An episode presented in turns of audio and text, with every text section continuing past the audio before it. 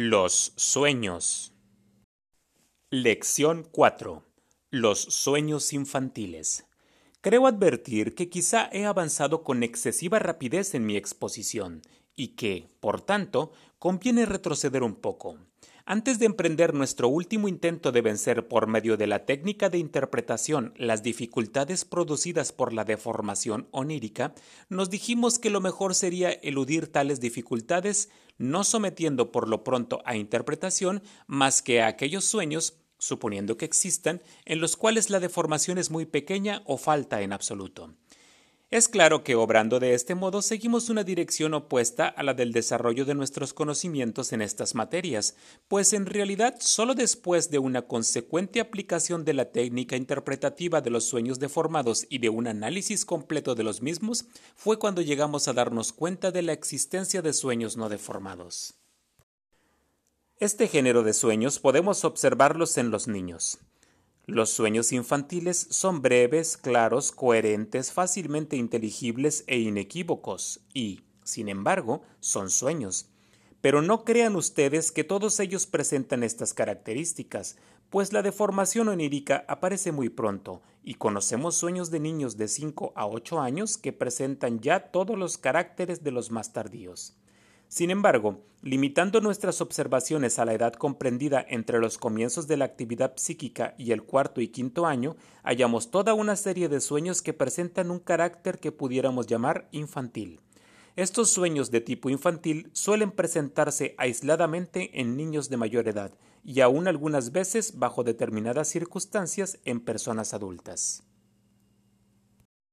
Del análisis de estos sueños infantiles podemos deducir fácilmente con gran seguridad conclusiones, a nuestro juicio decisivas y de gran validez general sobre la naturaleza del fenómeno onírico.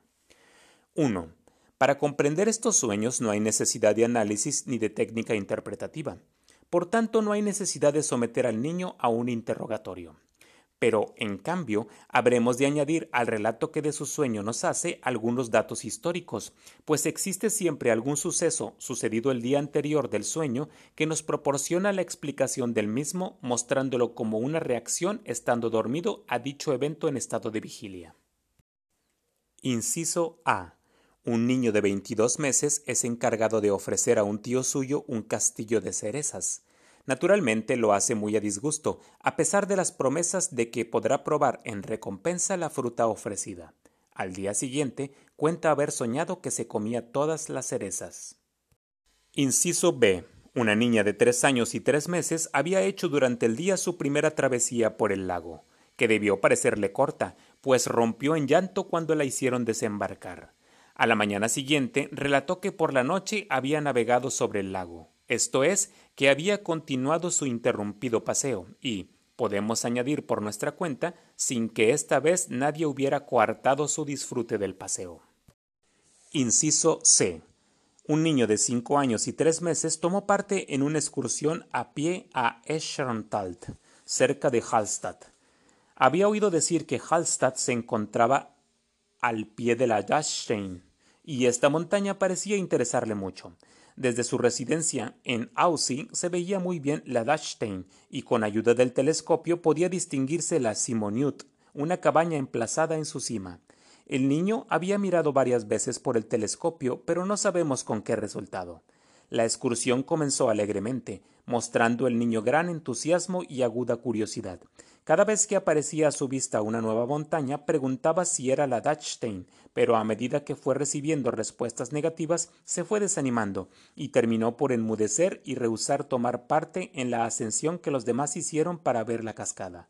Sus acompañantes creyeron que se había cansado, pero al día siguiente contó, lleno de alegría, haber soñado que subían a la Simoniut.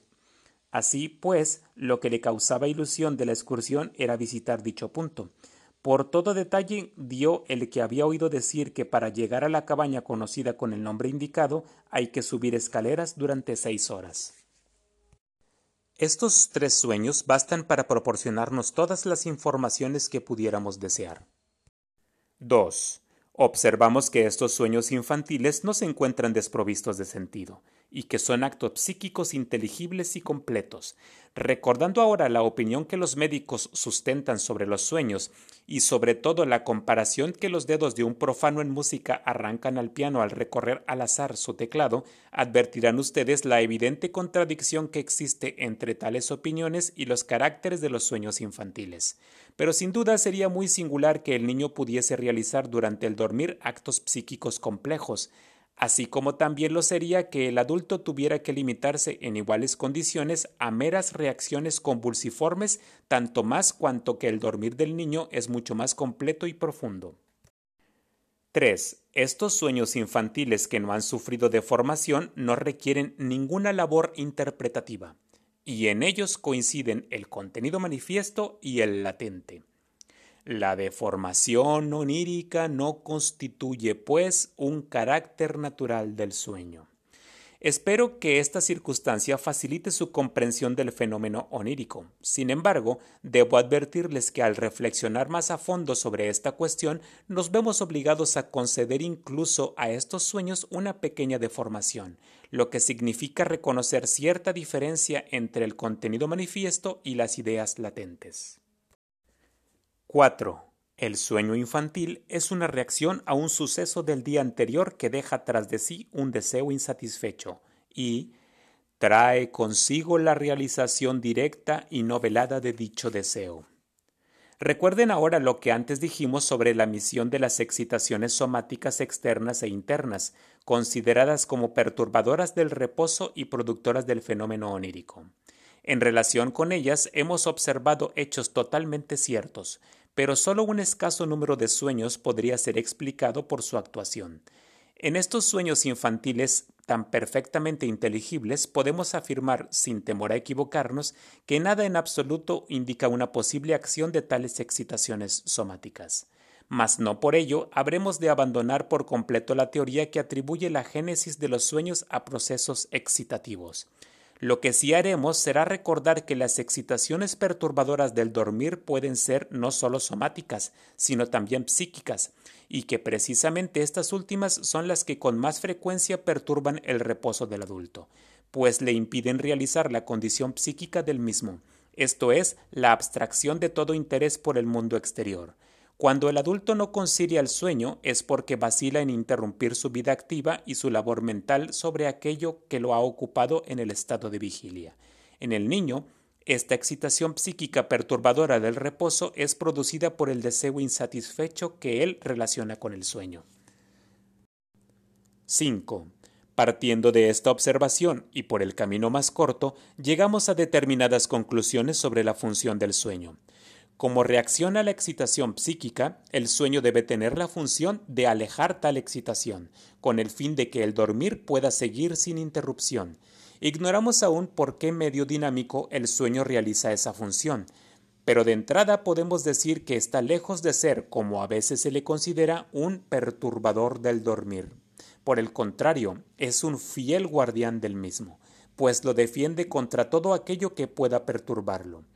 Cuando creemos que sin el sueño hubiéramos dormido mejor, nos equivocamos profundamente, pues en realidad sin el auxilio del sueño no hubiéramos dormido en absoluto, y es a él a quien debemos el reposo del que hemos gozado.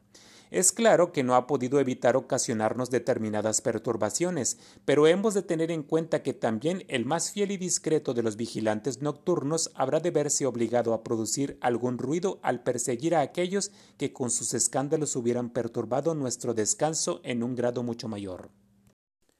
6. La circunstancia de ser el deseo el estímulo del sueño y su realización el contenido del mismo constituye uno de los caracteres fundamentales del fenómeno onírico.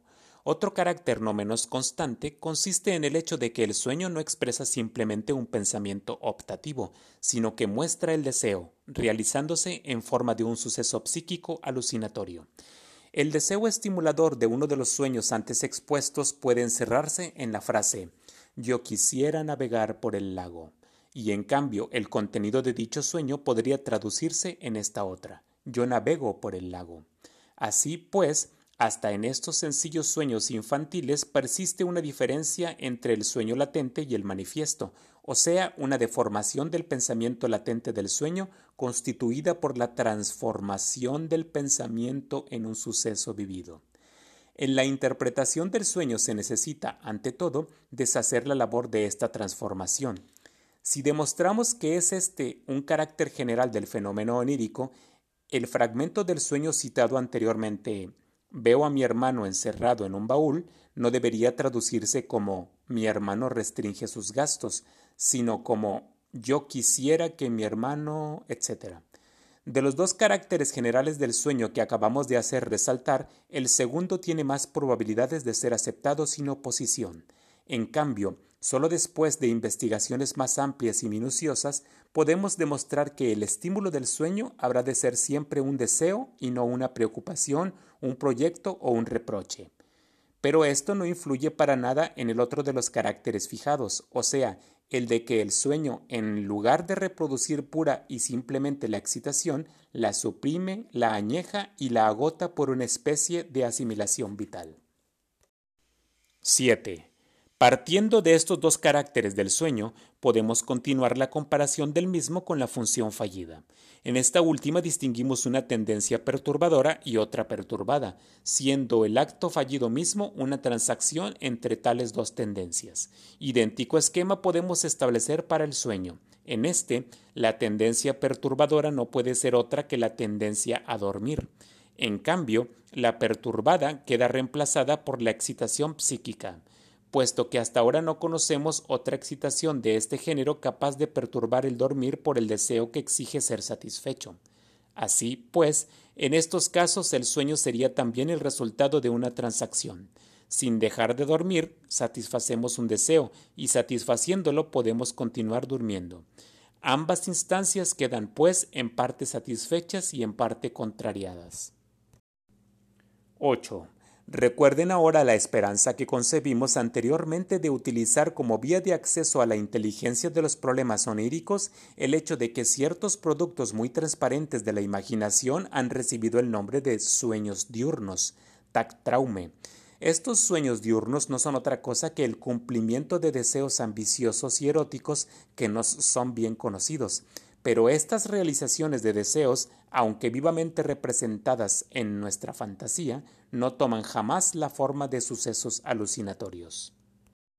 Resulta, pues, que de los dos caracteres del fenómeno onírico antes indicados, sólo el que no había llegado a demostrar evidentemente es el que aparece en estos sueños diurnos, mientras que el otro desaparece en absoluto, mostrándosenos así dependiente por completo del estado de reposo e irrealizable en la vida despierta.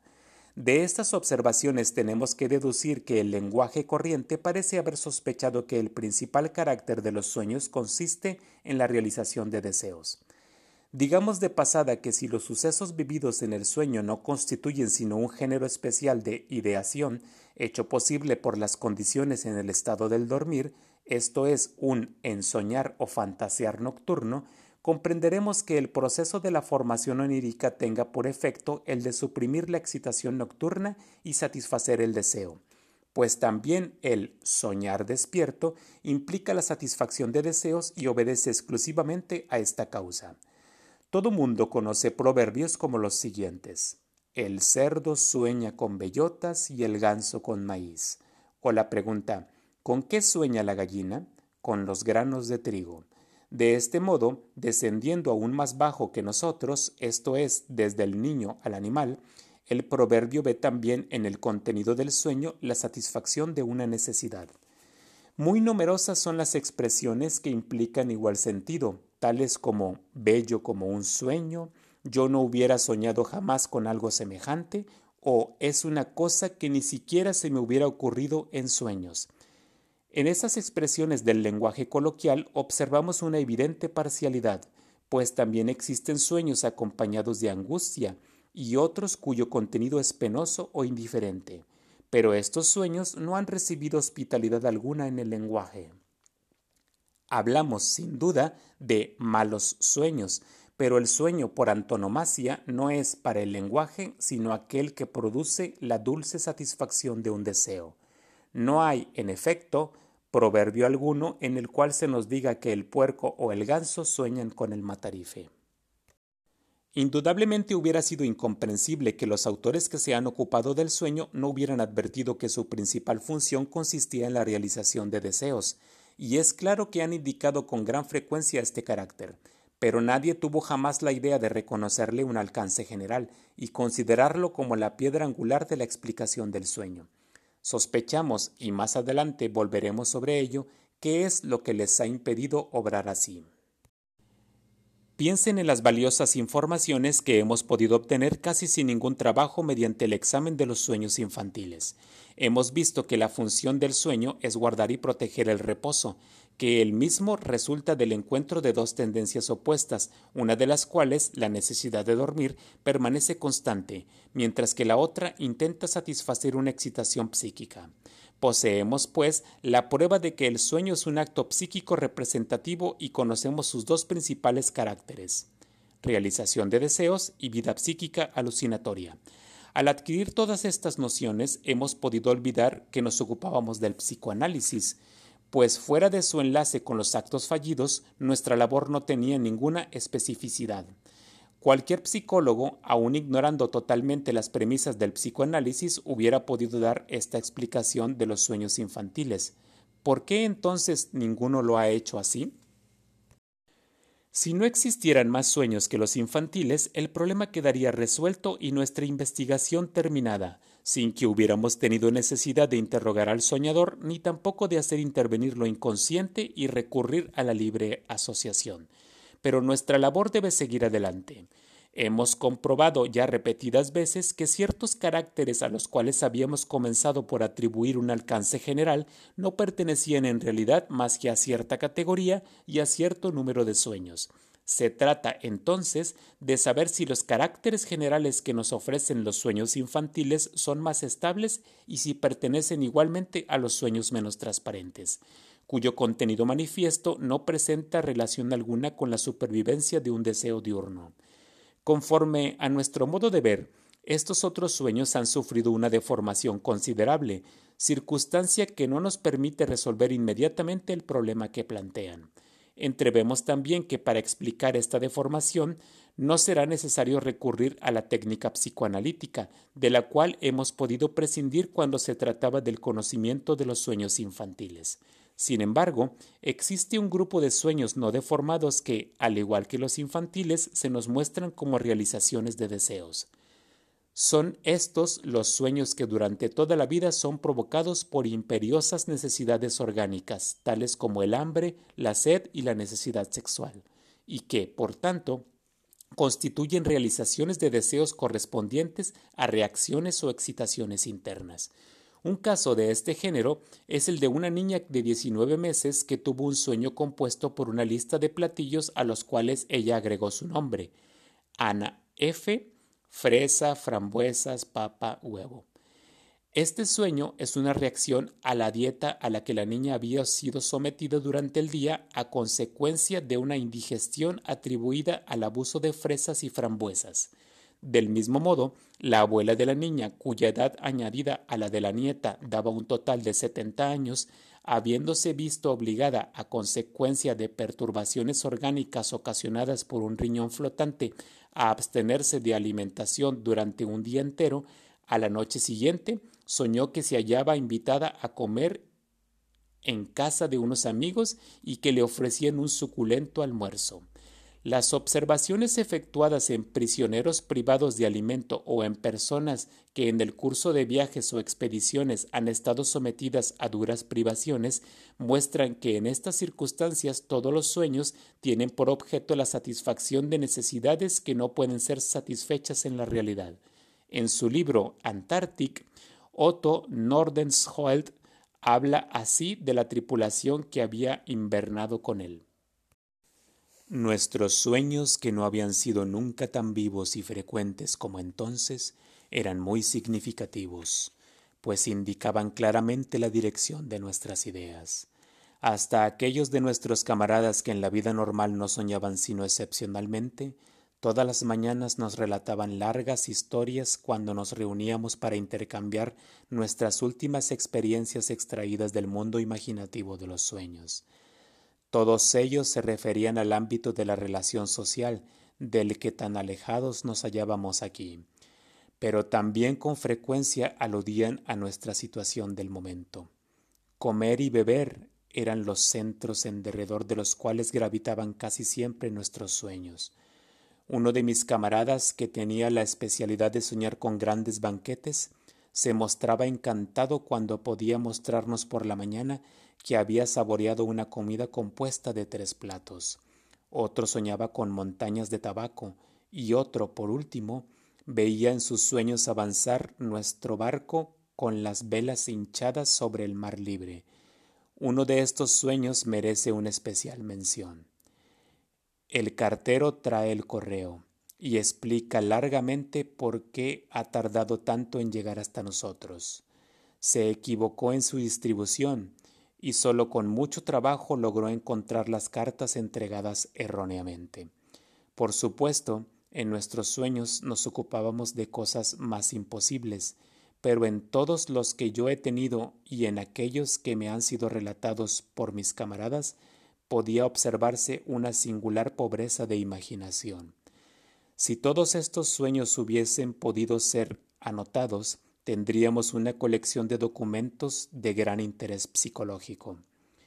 Pero se comprenderá fácilmente lo encantadores que resultaban para nosotros tales sueños que podían ofrecernos lo que más ardientemente deseábamos. Citaré aquí también unas palabras de Duprel. Mundo Park, llegado en su viaje a través del África un estado de extrema debilidad por la carencia de alimentos, todas las noches soñaba con los fructíferos valles de su país natal. Asimismo Trenk, atormentado por el hambre, se veía sentado en una cervecería de Magdeburgo, ante una mesa colmada de los más suculentos manjares y Jorge Bach, que tomó parte en la primera expedición de Franklin, soñaba siempre con grandes comidas durante los días en que estuvo próximo a la muerte por inanición. Aquellos que habiendo cenado manjares muy cargados de especias sienten durante la noche una sensación de sed, con gran facilidad sueñan que beben copiosamente. Como es natural, el sueño no suprime las sensaciones más o menos intensas de hambre o de sed, y al despertar nos sentimos hambrientos o sedientos y nos vemos obligados a comer o a beber. Así pues, desde el punto de vista práctico, el servicio que rinden estos sueños es insignificante, pero no es menos manifiesto que su misión es la de mantener el reposo contra la excitación que impulsa al sujeto a despertar. Cuando se trata de necesidades de pequeña intensidad, los sueños de satisfacción ejercen con frecuencia una acción eficaz. Igualmente, bajo la influencia de la excitación sexual, procura el sueño satisfacciones que presentan particularidades dignas de ser anotadas. Dependiendo la necesidad sexual menos estrechamente de su objeto que el hambre y la sed de los suyos respectivos, puede recibir, merced a la emisión involuntaria del líquido espermático, una satisfacción real, y a consecuencia de determinadas dificultades en lo que respecta a las relaciones con el objeto sexual y de las que más tarde hablaremos, sucede con frecuencia que el sueño que acompaña a la sensación real representa un contenido vago o deformado. Esta particularidad de los sueños en que se producen emisiones involuntarias de esperma hace que los mismos se presenten muy bien, según la observación de Rank, para el estudio de la deformación onírica. Todos los sueños de adultos que tienen por objeto necesidades encierran, además de la satisfacción, algo distinto que proviene de fuentes de excitación puramente psíquicas y tienen necesidad para ser comprendidos de una interpretación. No afirmamos, sin embargo, que los sueños de tipo infantil de los adultos, o sea, aquellos que constituyen la satisfacción no deformada de un deseo, no se presenten sino como reacciones a las necesidades imperiosas que antes hemos enumerado. Conocemos también sueños de adultos que, a pesar de presentar aquellos caracteres de brevedad y precisión peculiares a estos sueños de tipo infantil, proceden de fuentes de excitación incontestablemente psíquicas. Tales son, por ejemplo, los sueños de impaciencia. Después de haber hecho los preparativos de un viaje o tomado todas las disposiciones para asistir a un espectáculo que particularmente nos interesa, a una conferencia o a una reunión, se suele soñar que el fin que nos proponíamos ha llegado y que asistimos al teatro o conversamos con la persona que proyectamos ver. De este género son también los sueños justificadamente denominados sueños de pereza, de aquellas personas que, gustando de prolongar su tiempo de dormir, sueñan que se han levantado ya y se están vistiendo o que se hallan entregadas a sus ocupaciones, cuando en realidad continúan durmiendo, y testimonian de este modo que prefieren haberse levantado en sueños que hacerlo realmente. El deseo de dormir que, como hemos visto, participa normalmente en la formación de los sueños, se manifiesta con extrema claridad en los de este género, de los cuales incluso constituye el factor esencial. Así pues, la necesidad de dormir ocupa justificadamente un lugar al lado de las otras grandes necesidades orgánicas. En un cuadro de Schwinn, que se encuentra en la galería de Achak en Múnich, la poderosa intuición del pintor nos muestra el origen de un sueño reducido a su situación dominante. Este cuadro nos presenta el sueño de un prisionero, mismo que, naturalmente, no puede tener otro contenido que la evasión, pero lo que se ve perfectamente en esta composición es que la evasión puede efectuarse por la ventana, pues es por ella que penetra la excitación luminosa que pone término al sueño del prisionero. Los duendecillos, montados unos sobre otros, representan las actitudes sucesivas que el prisionero deberá adoptar para alcanzar la ventana, y al menos que no me engañe y atribuya al pintor intenciones que no tenía, me parece que el duende que forma el vértice de la pirámide y lima los barrotes de la reja, haciendo así aquello que al prisionero tanto le gustaría hacer, presenta una semejanza singular con este último. En todos los demás sueños, salvo en los propiamente infantiles y en los de tipo infantil, la deformación constituye, como ya hemos dicho, un obstáculo a nuestra labor.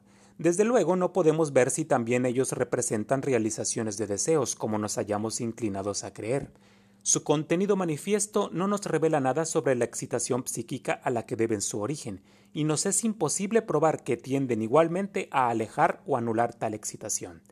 Estos sueños deben ser interpretados, esto es, traducidos, y su deformación debe hacerse desaparecer reemplazando su contenido manifiesto por su contenido latente. Solo entonces podremos juzgar si los datos aplicables a los sueños infantiles lo son igualmente a todos los sueños sin excepción.